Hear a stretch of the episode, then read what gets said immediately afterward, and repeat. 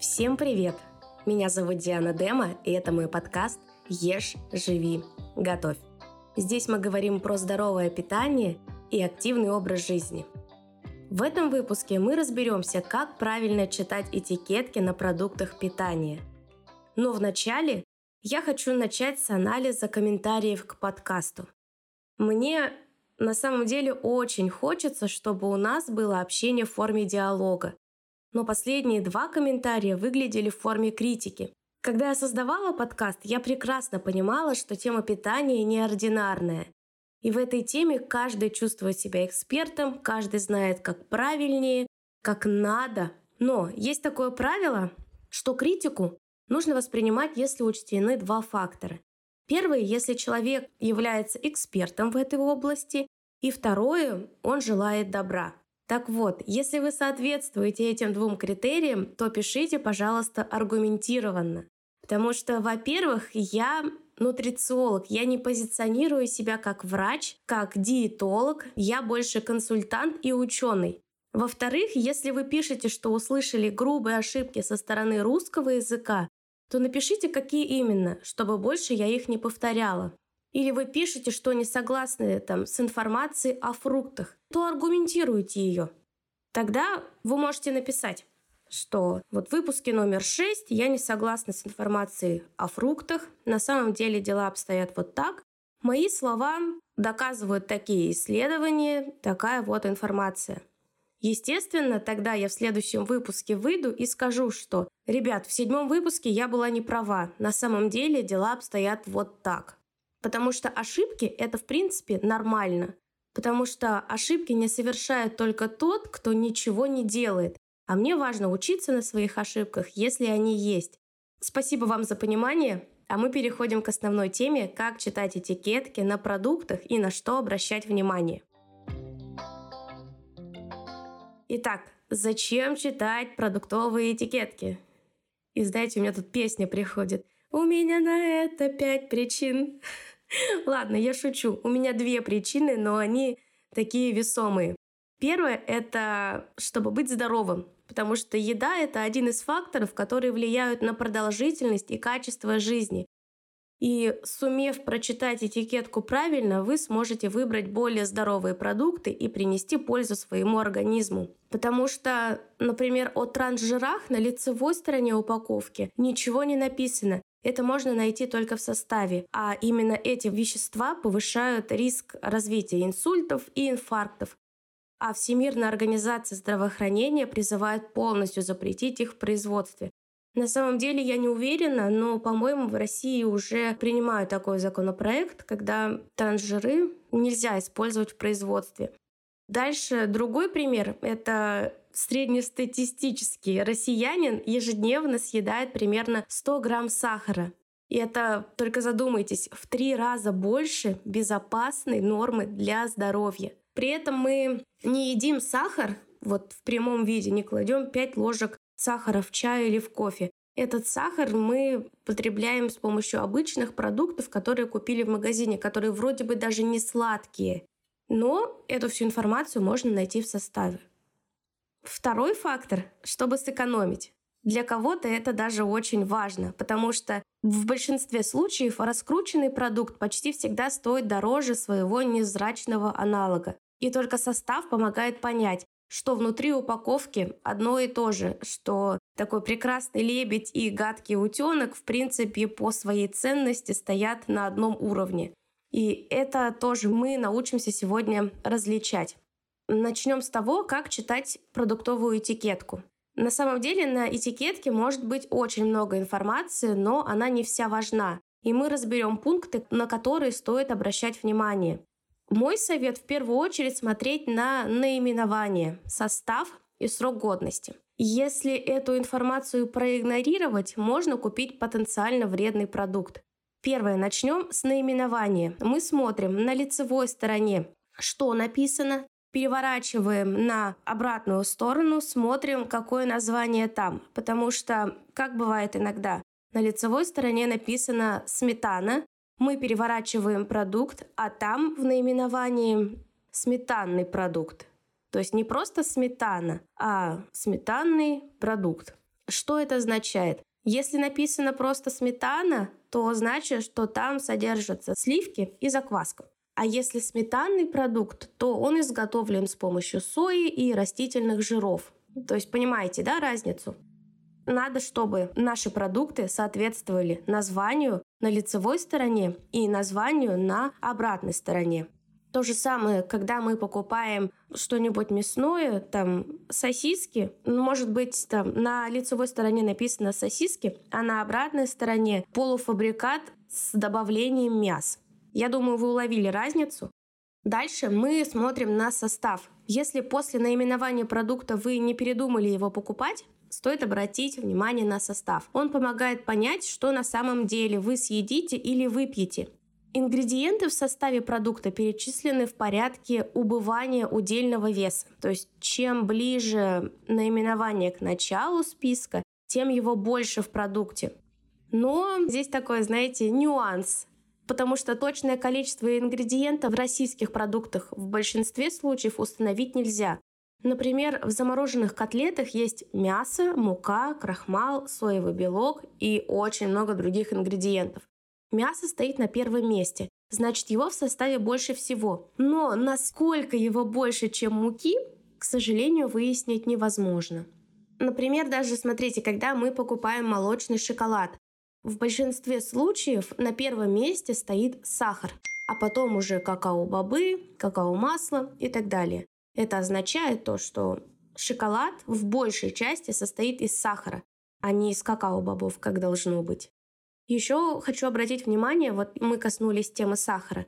Когда мы покупаем консервированные бобовые, там тоже в большинстве случаев в составе идет сахар. Он, конечно, идет не на первом месте, но так, в серединке его указывают, и тогда стоит обращать внимание и лучше покупать те продукты, где сахара в составе нет, потому что он как бы нам не нужен. Нам бобовые нужны без сахара, они такие же вкусные и ничем не отличаются. Дальше у нас идут в составе загустители. Вообще это те вещества, которые делают продукт вязким. Например, желатин, пектин, крахмал.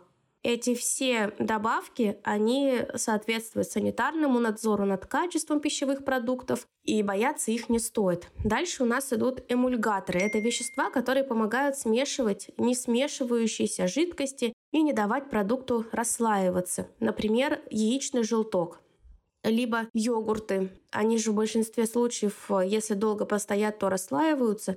И тогда нам кажется, что продукт испорчен, я его покупать не буду. Поэтому добавляют эмульгаторы, чтобы консистенция была однородная. Следующая группа – это стабилизаторы. Это такие вещества, предназначенные для поддержания однородной структуры продукта. Без них майонез или джем не доедет до нас в привычной консистенции. Ну, то, что я говорила чуть выше. Их тоже бояться не стоит. Дальше ароматизаторы. Это вещества, которые придают продукту такой приятный запах. Это нужно для того, чтобы печенье малиновое пахло малиной, а не сушеными ягодами, которые есть в составе. Ароматизаторы помогают передать нам тот запах, который у нас э, ассоциируется в мозге, который мы привыкли чувствовать. Если написано с малиной, мы хотим, чтобы пахло малиной, а не сушеными ягодами. Тогда у нас впечатление о продукте упадет, мы его будем меньше покупать, а производитель потерпит убытки поэтому и добавляют ароматизаторы. Также, смотрите, есть такая разница. Например, ваниль, вот такая стручковая ваниль. Это натуральный ароматизатор, а уже ванилин, который мы, в принципе, сами привыкли добавлять в выпечку, это уже ароматизатор, идентичный натуральному, потому что его синтезируют в лаборатории.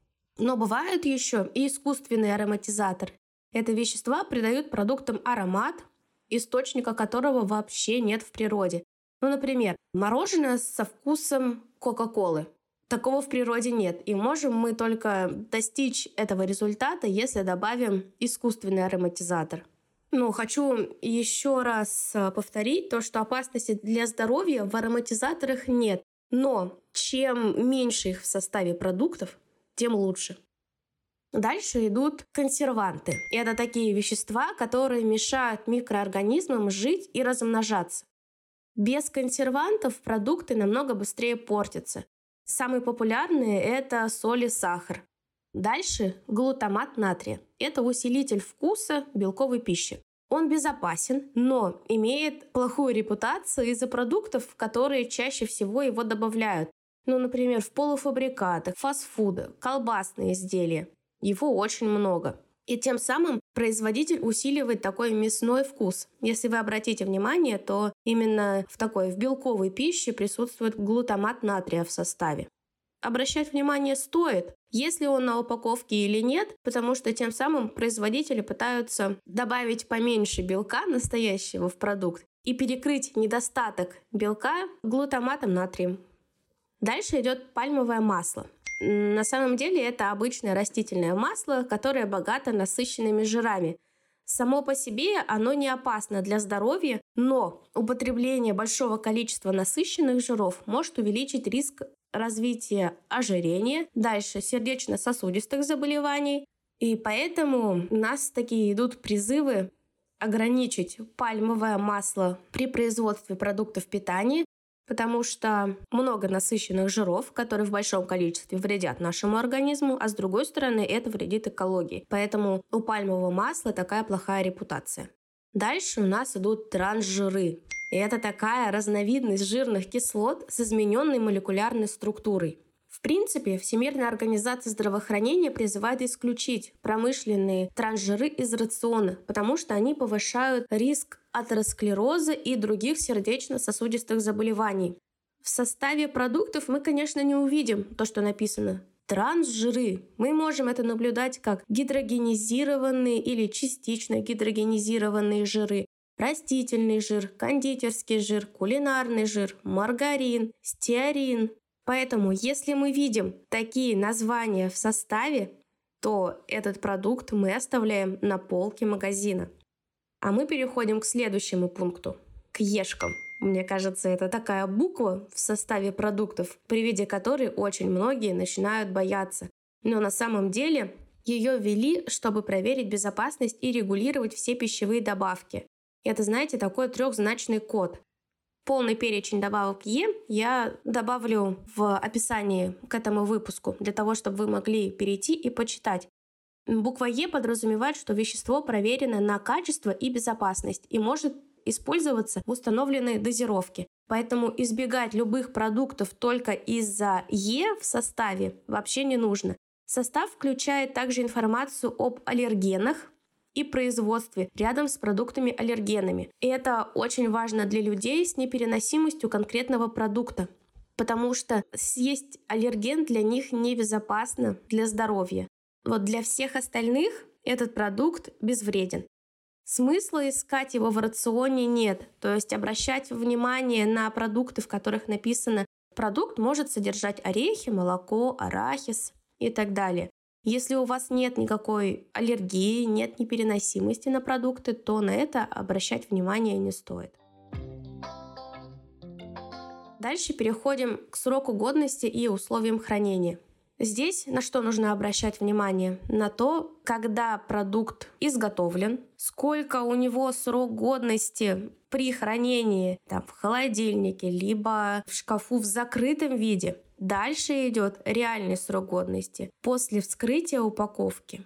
И это все должно быть написано на обратной стороне продуктов питания. Часто бывает, продукт может храниться полгода в закрытой стерильной упаковке, но когда мы его вскрываем и начинаем пользоваться, то желательно его употребить в течение трех дней.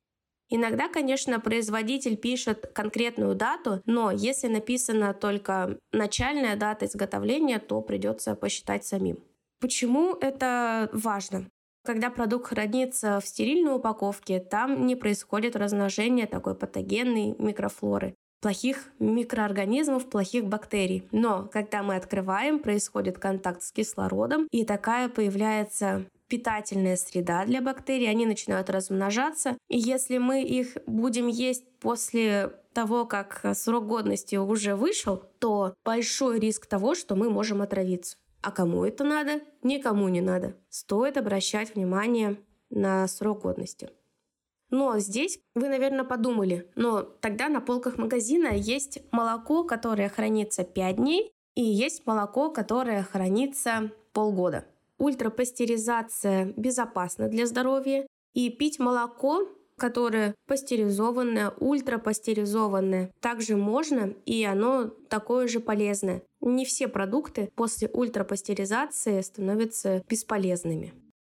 На этом мы будем заканчивать первую часть выпусков про чтение этикеток продуктов питания. Здесь мы поговорили, что в первую очередь нужно обращать внимание на наименование продукта, на состав. Чем меньше он, тем лучше. И также на срок годности и условия хранения.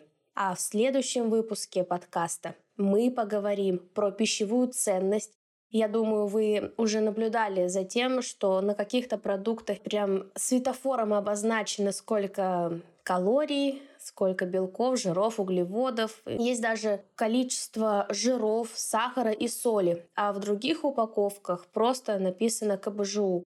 И мы разберемся именно, чем отличается европейская маркировка продуктов от нашей российской. И также проговорим про дополнительные надписи, такие как без ГМО, без глютена и так далее, на что стоит обращать внимание, а что все-таки такая маркетинговая уловка, где нужно быть подкованным. Хочу вам напомнить, чтобы вы подписывались на подкаст на той платформе, на которой вы меня слушаете, ставили сердечки, звездочки, писали комментарии.